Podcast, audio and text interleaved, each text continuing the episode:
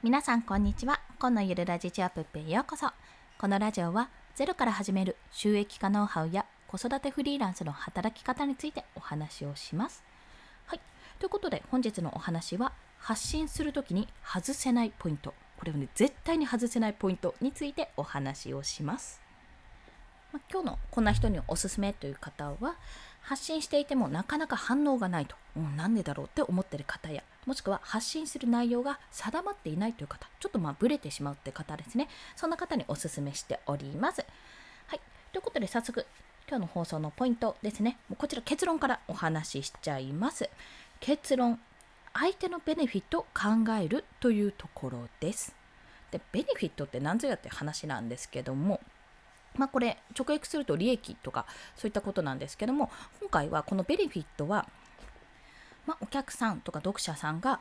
その商品から得る嬉しい未来のことですね。その商品から得る嬉しい未来。要は例えばチョコがあるとして、まあ、そのチョコが欲しいから買うのではなくてそのチョコを買って食べてあ美味しいって思う気持ちを得たいから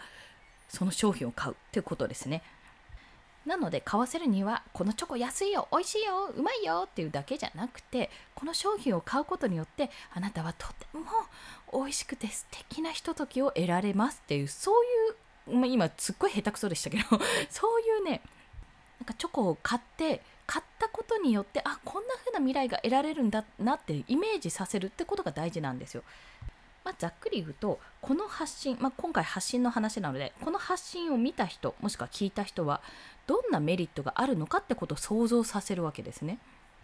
でこの視点がですね私もなかなか難しいなと感じているんですがちょっとした工夫でここ分かるんですよ。というのはこれ、えー、セールスコピー大全という本に載っている例を一部ちょっと出すんですけどもまあ肩こりのに悩んでる人の気持ちになって読むと、まあ、どっちの方がいいかっていうこのコピーどっちがいいかっていうことをご紹介しますね。で1つ目が A の方ですね A の方が3分で肩甲骨周りがほぐれるフォームローラー〇〇フォームローラー〇〇が商品名。そして B の方が肩こりすっきり3分で肩甲骨周りがほぐれるフォームローラー〇〇で皆さんはどちらの方が良いと思ったか価値を感じたかってところをちょっと考えてみてください。チェックタックポーンと。はい、まあ、おそらくですね B の方だったと感じられます。まあ、この肩こりすっきりって一言が入っただけで肩こりがに悩んでて、まあ、肩甲骨周りがほぐれるあいいんじゃないかなと思ったとしてもこの肩こりすっきりの一文が入ることによってあ肩甲骨周りがほぐれるだけじゃなくてこれで肩こりがすっきりするとしかも3分でってあこれはいいわっていうふうに思うわけですよ。想像がよりイメージができますよね、まあ、これのイメージを要は発信にも適用させる、まあ、使うっていうことなんです。っていうのはですね、まあ、ちょっと私が今回案件を着手している時に、まあ、そんな話になったからなんですけども、まあ、それをきっかけに私きっかけに私も自分自身のベネフィットを相手に与えているのかってところをもう少し考えてみようと思ってちょっと一例に挙げて出してみるんですね。実際にねここでやってみるってことです。で例としては例えば私は子育てデザイナー、まあ、あんまり子育てを発信してはないんですが子育てデザイナーっていうことを、まあ、例に出してやってみるとじゃ子育てデザイナーって聞いてどんな想像するかなんですよ。あ子育てしてるから子育てしながらデザイナーやってるならまあおそらくこの人はワーママさん、まあ、ワーキングマザー仕事をしながら働いてる専業主婦ではないんだなと想像ができますよね。ということで子育てと時間の両立ができてるんだろうなっていうまあそんな発信をしてるんだろうなってことで時間術が知れるんじゃないかっていうのがまず一つ。あとはその子育てをしながら、まあ、デザイナーとして活躍してるってことはそのデザインのスキル技術とかそういった知識は子育てにどうやって生かしているのかっていうところですね。あとは単純に、まあ、この人が、まあ、私の場合はフリーランスなので、まあ、在宅でフリーランスでやっている中でどうやって案件を取るのかっていうちょっとフリーランスの方に注目したことを想像すると。まあ、そんな風にこれを見た時に相手はどんなことを想像してこの人の情報をどうして知りたいと思うか、まあ、どんな情報を知りたいと思うかっていうところにちょっと着目をしてみるとああじゃあもし私だったら子育てって書いてるしデザイナーって書いてるならデザインのちょっとした知識とかが必要なのかなとか。これはもうデザイナーじゃなくても誰でもできるちょっとしたデザインとかねそのブログのちょっとしたここをやるだけで見栄えが変わりますとか。例えばツイッターでもちょっとヘッダーをこうするだけですごく良くなりますとかね。そういった、まあ、日常的にやりがちなんだけど、まあ、めんどくさくて直してないようなちょっとしたスキルをこう提供する発信するっていうのも一つだと思います。でもまあそこに子育てが関わってるのでじゃあイラストも描けるこの子育てイラストレーターとかだったら子育てにおいてじゃあ何かを子供がなんか何でもかんでもイヤイヤして全然何も言うこと聞いてくれない、まあ、そんな時に我が家ではこうしましたとか例えばですよ例えば自分でイラストを描いて、まあ、図解とかを描いてトイレではトイレが終わったら手を洗いましょうとか帰ってきたら手を洗ってうがいもしましょうとかこういったものを貼るようになりましたとかそういうデザインスキルを生かして我が家の子育てはしておりますなんてこともできるわけですよ。でその、まあなんていうのか線画みたいなのを印あの印刷できるようにしてプリントアウトできるようにして配布して、まあ、これよかったら使ってくださいというような形でもできるわけですよね。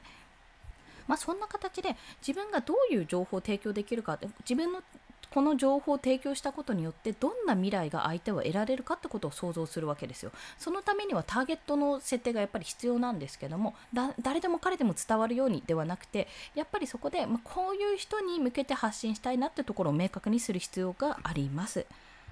なので、まあ、私の場合ちょっと音声配信での例を出すんですけども私がこのベネフィットを考えるにあたって、まあ、結構最近行っていることっていうのが概要欄にも書いてある通りタイトルと今まではポイントということで何個か箇条書きに書いたものを概要欄に載せているんですね。そうじゃあそれもなんですけどもそれに加えてこんな人におすすめっていうところでそのこういう人に聞いてほしいってところもやりました。これはターゲッティングですね。ターゲッティングをすることでこういう人に聞いてもらえたらきっとこういうことが解決するっていうことをねそういった動線を作るようにしたんですよ。これをすることによって、まあ、こういうふうな悩みを持っている人たちに向けてこういう発信をするようと。そして結果的にその悩みが解決してこういう行動を取れるようになってほしいってことを想像して作っているわけですね。そして最後に合わせて聞きたいところはおそらくこれを聞いた後にこんな質問が飛んでくるんじゃないかってことを想像して、まあ、あのそんな形で載せてるんですけども、この PN みたいな、PN じゃないんだけど そういったね、顔文字を使ってるわけですが、まあ、こんな質問があると、じゃあそれを補足するためにはこういったことがありますみたいな、そんな形であの流れで作っております。まあ、そういうふうに私もまだまだ実はあの試行錯誤の毎日ではあるんですけどもただこの1個だけね1個だけこの相手のベネフィットを考える相手をまずターゲットを明確にしてその相手がどうなってほしいかを考えて発信をするってことになるとあこんなこと話したいなと思った内容も同じ内容だとしても言い方とか表現の仕方が変わるんですよ。それ一つだけで。あこう言っても多分伝わらないからこういう言い回しにしようとかね。そんな風に伝わりやすくなるのでこれはね是非実践してほしいところでございます。はい。ということで本日は発信するときに外せないポイントについてお話ししました。結論は相手のベネフィットを考えるというところ。そして相手ですね。ターゲットをしっかり明確にこちらするというところです。まあ、具体的に、まあ、私の場合ですけど私の音声配信の場合はこんな人におすすめっていうことで最初にターゲット設定をしております。でその方たちが、まあ、こういうことをやるといいよっていうことでポイントを上げて、まあ、タイトルとポイントを上げて最終的にこういう行動をとってくれたらいいなっていうふうに思っておりそれでもなんかこんな質問が飛びそうだなって思った時用に、まあ、こちら補足情報としてよろしければお聞きくださいとかお読みくださいとかこれ活用してみてくださいっていう情報を貼るというような流れで作っておりますと。